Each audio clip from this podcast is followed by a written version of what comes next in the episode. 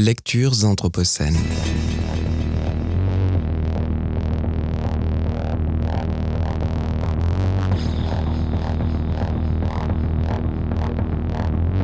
Lecture anthropocène.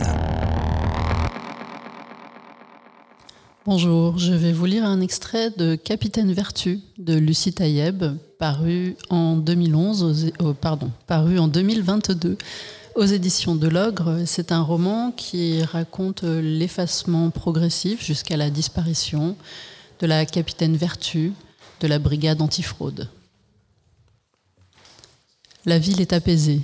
Lorsque Vertu regarde ses mains, elle ne voit rien d'autre que ses mains. Depuis quelques semaines, elle a mis un terme à tout emploi utile de son temps. Les journées se ressemblent et c'est ainsi que les choses doivent être. Une vie réglée, sans excès, sans exigence particulière, une vie qui, achevée, se poursuit. Une suite de verbes à l'infinitif, marcher, s'asseoir, manger et dormir, écouter et se souvenir, voir. Il y a surtout à quelques mètres de chez elle le grand jardin où elle déambule, s'assoit sur un banc face à un arbre, observe l'arbre, la pelouse, les allées et venues des joggeurs en survêtement gris perle. La ville est pacifiée, les gens prennent soin de leur santé. Ils courent et ils suent. Puis ils retournent travailler une fois les toxines éliminées. Ils mangent sainement et gagnent de l'argent propre. C'est une forme de félicité. Vertu pourrait y souscrire si elle ne voyait le mal partout. On vient d'élire une présidente aux cheveux ondulés, mère de deux enfants, qui, fait inédit, parle avec douceur et respect à ses compatriotes.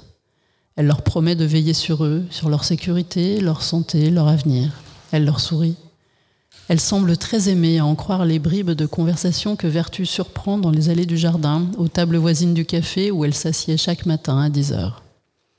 Ainsi, pour la première fois depuis plusieurs années, quelqu'un reparle des violences et de la répression.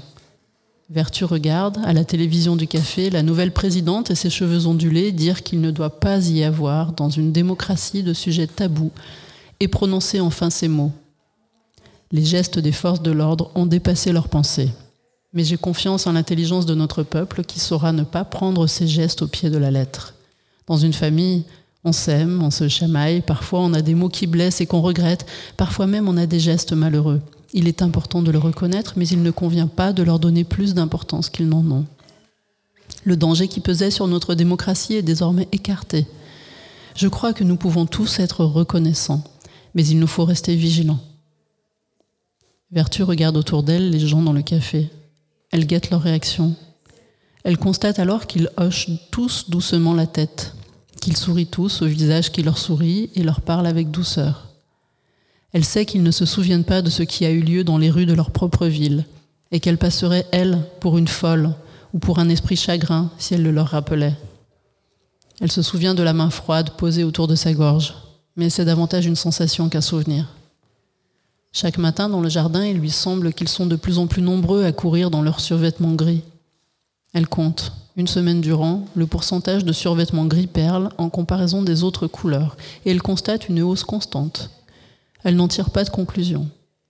Lorsqu'elle rentre chez elle, dans la pénombre, il lui arrive parfois de voir une main par terre sur le pavé humide. Elle s'approche et la main disparaît comme un mirage. Un soir, au lieu de s'approcher, elle demeure immobile, et ce qu'elle voit l'intrigue et la surprend. Ce n'est pas, comme elle l'a toujours cru, une main séparée du reste de son corps, mais tout ce qui reste à la surface d'un corps qui, s'est enfoncé dans le sol la main tendue de quelqu'un qui s'est noyé dans l'asphalte et que le sol continue d'aspirer lentement jusqu'à disparition complète. Depuis ce soir-là, elle évite de façon absolument aléatoire tel pavé, telle plaque d'égout, pour ne pas déclencher le mécanisme mystérieux par lequel la terre qu'elle foule se transformerait en sable mouvant. En réalité, les seules noyades qui la terrifient, qui la hantent, ont déjà eu lieu.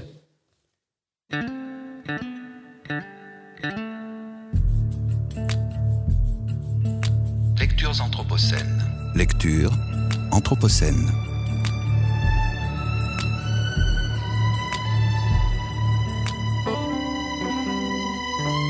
Lectures anthropocènes.